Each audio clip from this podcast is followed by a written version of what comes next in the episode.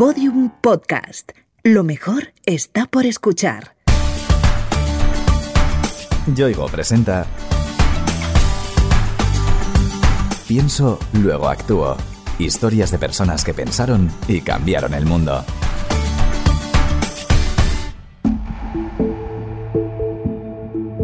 Somos cerca de 7.600 millones de personas las que habitamos este pequeño y hermoso punto azul de la galaxia. Las mujeres representamos aproximadamente la mitad, pero en muchas partes del mundo somos ciudadanas de segunda, a veces ni siquiera eso. La discriminación hacia la mujer adopta muchas formas y se basa en todo tipo de falacias y estigmas. Uno de los más extendidos tiene que ver con la menstruación. Algo tan natural e inherente al ser humano se usa en muchas zonas del planeta para marginarnos, apartarnos y reducirnos a un mero papel reproductor. Esta realidad es la que Diana Sierra, nacida en un pequeño pueblo colombiano, se encontró en un viaje a África. Ese fue el punto de partida para crear Big Girl, un proyecto empresarial con el que intenta eliminar ese estigma y ayudar a que las mujeres, sobre todo las más jóvenes, conozcan su cuerpo y que así comprendan que la menstruación no es ni un problema ni un obstáculo para desarrollar su potencial como personas. Pero su historia comienza mucho antes, con una beca para estudiar en la Universidad de Bogotá. Yo me gané esta beca para ir a la universidad súper joven yo cumplí 16 entrando en primer semestre y me enlisté en arquitectura y había un puestito al lado que decía diseño industrial y yo pregunté, bueno, pero ¿qué es ser diseñador industrial? Ah, un diseñador industrial es como un arquitecto, pero en vez de hacer casas, hace cosas, es como un inventor. Le dije yo, ahí me matricula a mí. A Diana le apasionó el diseño industrial, se convirtió en una profesional brillante y muy pronto consiguió empleo en los Estados Unidos. Y el hecho de que yo soy mujer me abrió un campo grandísimo porque había muchísimos objetos para diseñar, al menos en la parte de electrónica, donde se necesitaba que mujeres fueran las que diseñaran para mujeres, no simplemente quisieran las cosas rosadas, sino que realmente supieran cuáles son los tipos de agarre, cómo es el tipo, digamos, de fuerzas, cómo se debe leer un objeto. Entonces para mí eso fue súper importante, el hecho de ser una mujer mujer con estas herramientas me abrió muchísimas puertas. La vida le sonreía, un buen trabajo, buen sueldo, éxito profesional, pero Diana sentía que no era suficiente. Sentía que mi contribución era muy poca, entonces me hice una maestría en la Universidad de Columbia y mira, mi única intención era poder hacer objetos mejores para el ambiente, pero por pura casualidad entré a una clase que se llamaba acceso a energía y ahí me di cuenta no solamente lo que es el problema de acceso a energía en África, pero el problema de acceso a agua, de acceso a vías, de acceso literalmente a mejores formas de vida. En esas clases fue donde prendió la primera chispa en la conciencia de Diana. Allí conoció los problemas derivados de la pobreza extrema y la falta de recursos. El hecho de que un niño se muera de neumonía porque su mamá tiene que cocinar en un fuego abierto, sabiendo que hay tantas posibilidades de hacer estufas eficientes, a mí eso no me cabía en la cabeza. Al final es carencia de acceso al diseño. Entonces le dije al profesor de esa clase, venga, usted que viaja tanto a África, ¿por qué no me lleva en uno de esos viajes? Y miramos a ver qué puede hacer un diseño industrial en esas condiciones. Y me lo convencí y me llevó a trabajar en proyectos de estufas. Pero ese solo fue el primer paso. Una vez en África se dio de bruces con una realidad que no esperaba encontrar. Muchas de las niñas que estaban llegando a pedirnos trabajo eran niñas muy pequeñitas, de 10, 11, 12 añitos. Pero entonces tú empiezas a preguntarte qué está pasando y obviamente es cuando te das cuenta que las niñas, cuando les empieza a llegar el periodo, obviamente si no tienen absolutamente nada que ponerse para protegerse, empiezan a faltar a clase. Si tú juntas todas esas semanitas es casi la cuarta parte del año escolar. Entonces a las niñas obviamente caen desventaja y empiezan a rendir menos en la escuela. Los papás simplemente las sacan de estudiar y las ponen a trabajar en la finca.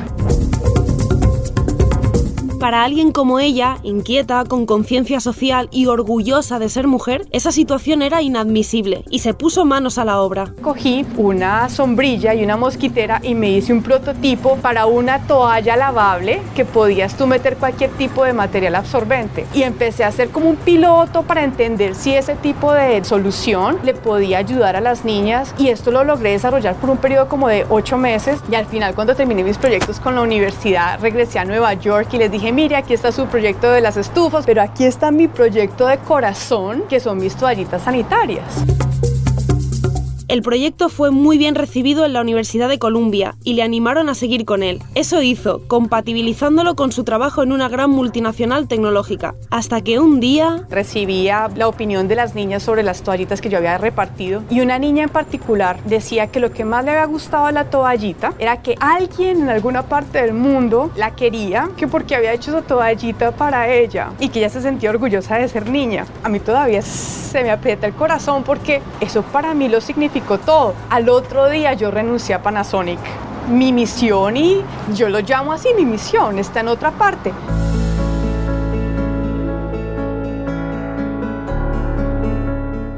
Su misión se convirtió en Big Girl, una empresa con la que ayudar a eliminar el estigma de la menstruación en países en vías de desarrollo. Esa decisión tan radical sorprendió a su entorno y algunos conocidos y amigos intentaron que cambiara de opinión. No lo consiguieron. Personas que te dicen, pero tú estás loco, ¿cómo se te ocurre que vas a hacer ese trabajo? ¿Cómo vas a dejar tu economía o tus cosas? Este comentario, digamos, es de las cosas más tristes que yo he escuchado, pero ya ni me duele. Que dices, tú que luchaste tanto para salirte de un hueco, ¿cómo te vas a meter en otro peor? Que explicarlo es difícil, pero para eso está uno y estar convencido que el éxito, digamos, lo mide uno con su propia regla. Pero las personas que más le importaban a Diana eran sus padres y hermanos. Ellos no solo la entendieron, sino que la animaron a lanzarse a esa nueva aventura, especialmente su padre. Mi papá siempre ha sido una persona muy progresiva. Nunca fue el papá que tú te tienes que vestir con vestidito. No, mi papá siempre me ha visto a mí como una mujer muy independiente desde que estaba pequeña, que me enseñó a pescar, claro, a hacer fogatas. Toda la vida me ha enseñado a mí desde pequeñita que yo me tengo que valer con mis propios recursos. Yo no crecí con limitaciones que a uno como mujer se le imponen, pero nunca realmente me puso como digamos ese estigma de que yo soy niña y por ser niña no puedo brincar, correr, saltar.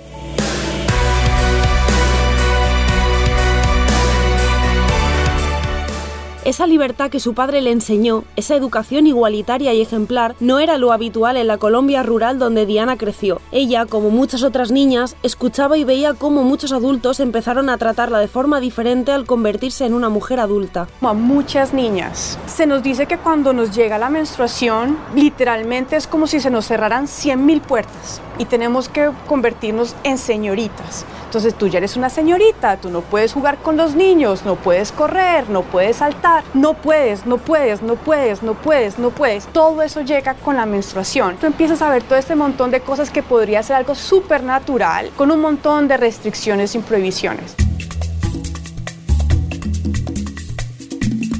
Esas limitaciones que se inculcan a las niñas cobran una dimensión terrible en países donde la pobreza está a la orden del día y la educación es un bien de difícil acceso. Son niñas donde se les ha prohibido tocarse, hasta poderse lavar, asearse, es considerado pecaminoso. Son niñas que te dicen que lograron coger un poquitico de tela, de pedacitos de trapito para ponerse de sus partecitas privadas sin saber qué hacer, que pasaron 3, 4 días sin salir de su casa, aterrorizadas. Ese encuentro con un proceso biológico tan sencillo se vuelve traumático.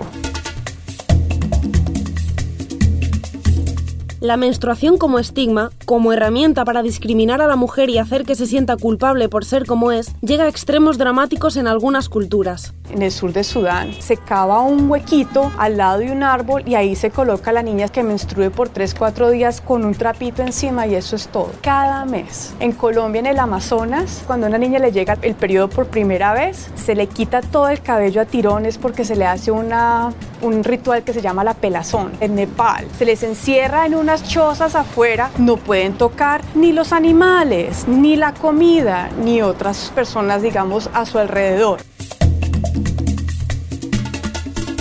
Big Girl fue y es la respuesta contra esa marginación, la forma en que Diana Sierra lucha por eliminar las limitaciones artificiales que se imponen a las mujeres. Una empresa que trata de acercar productos de higiene íntima duraderos, reciclables y a un precio muy asequible. Una herramienta para que la menstruación deje de ser una barrera. Nosotros en estos momentos hemos llegado a más de 25 países y hemos cubierto más de 50 mil niñas con productos. La intención y la meta siempre es llegar a más países y llegarle a más niñas, que en estos momentos estamos hablando que 50% de la población de este planeta somos mujeres y de esas solamente, tú, el 10% realmente tienen acceso a lo que es el cuidado femenino.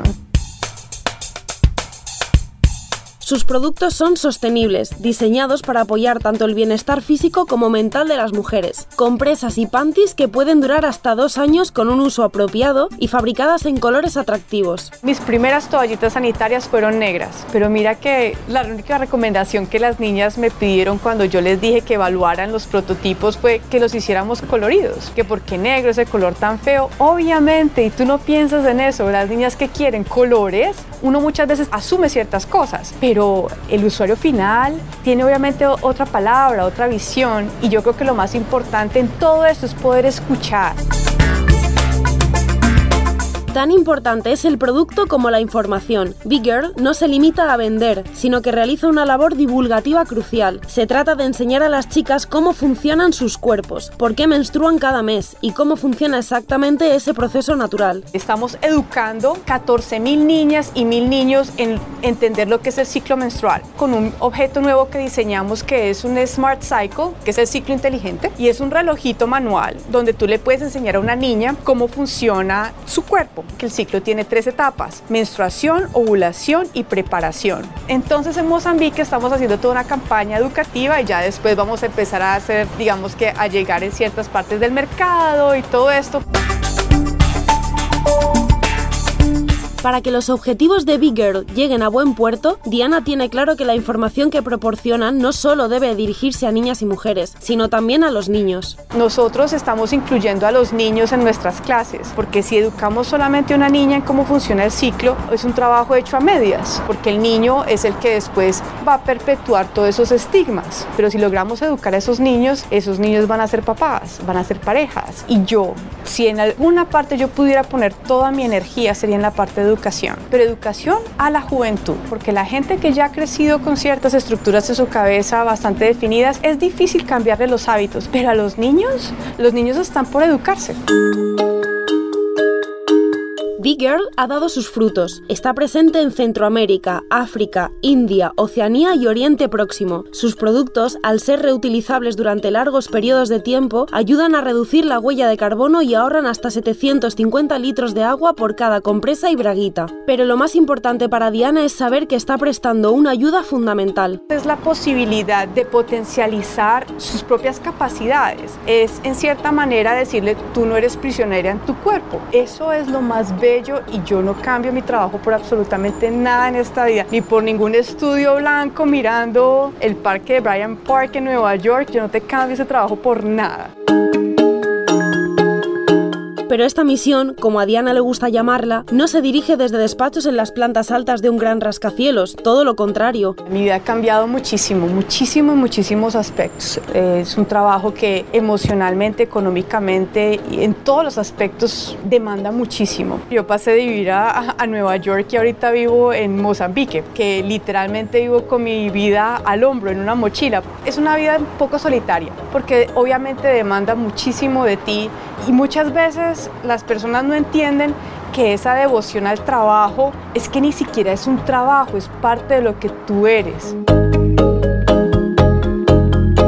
De una gran multinacional con sede en Nueva York a una tienda de campaña en Mozambique. Así es ahora la vida de Diana Sierra. Pocas personas se atreverían a dar ese salto con los sacrificios que conlleva. Lo que uno da por este tipo de proyectos sociales tiene un costo muy alto y en la mayoría de casos o es económico o es personal las relaciones interpersonales, las parejas, los hijos, estos trabajos demandan tanto que uno tiene que ser muy consciente de poder marcar mejor los límites. Si hay cosas que yo pudiera hacer diferentes es qué tanto saqué yo de mi tiempo familiar para ponérselo al trabajo. Y pese a todo, Diana lo tiene claro. Encontró su camino y sigue en él. Para ella no hay vuelta atrás. Si tú me preguntas a mí si yo volvería a trabajar en Panasonic diseñando computadores, lo dudo. Y no porque el trabajo no sea bueno, pero cuando uno ya sabe que uno con sus herramientas y con su educación y con su desempeño puede ayudar a que otras personas tengan esas posibilidades, tú has probado de algo diferente. Facilitar soluciones asequibles para que la menstruación deje de ser una barrera social y educar a niñas y niños sobre el cuerpo femenino son las tareas a las que Big Girl se enfrenta a diario, pero la lucha por la igualdad es mucho más amplia y requiere pelear duro para lograr cambios profundos. La inequidad menstrual tiene muchos niveles. Los impuestos, o sea, eso se puede hacer como recogiendo firmas, haciendo legislación, realmente alzando la voz y diciendo es que no es justo. Hacerlo también a nivel de escuela, hablar con las niñas que se sientan cómodas en sus cuerpos. Entonces hay muchísimas partes donde realmente se puede hacer cambio.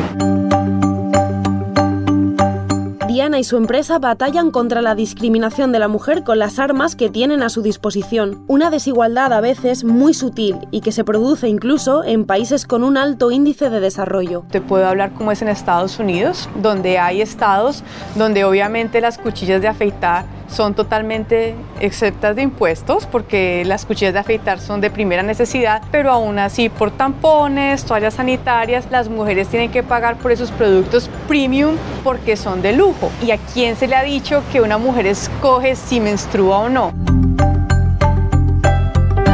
Aunque estemos lejos de las zonas del planeta donde Diana Sierra distribuye sus productos, podemos colaborar en su causa y ayudar a que las niñas tengan acceso a productos de higiene íntima de forma segura. Para ello, Big Girl ofrece a través de su página web, biggirl.org, la posibilidad de donar un kit de protección menstrual a una niña. Por una pequeña cantidad de dinero contribuiremos a hacer su vida más fácil. Queda mucho por hacer para cambiar mentalidades, transformar conciencias e impulsar a las mujeres de todo el mundo para que alcancen el lugar que, por justicia, deben ocupar. Pero hay esperanza. Existen personas como Diana Sierra que renunciaron a quedarse en su apartamento de lujo y decidieron implicarse a fondo en la lucha por la igualdad. Un mundo mejor necesita del esfuerzo de todos y todas. Yo ayudo a que las niñas que tienen todo este potencial tengan las herramientas para alcanzarlo, porque al final yo lo que estoy dando es un producto permite que las niñas se apropien de su cuerpo. Estas niñas son unas niñas que tienen toda la madera para alcanzar cualquier tipo de potencial. Son niñas que caminan 4 o 5 kilómetros para ir a la escuela, para coger agua, para coger madera. Son niñas que tienen lo que se necesita y que su cuerpo no se convierta en una barrera para alcanzar su potencial.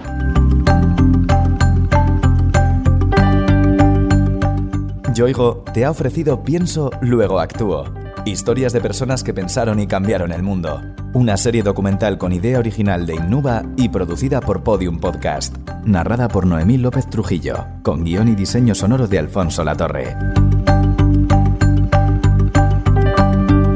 Todos los episodios en la sección de Sociedad de El País y en podiumpodcast.com. También disponibles en nuestra aplicación para iOS y Android y en nuestros canales de iVoox, iTunes y Google Podcast.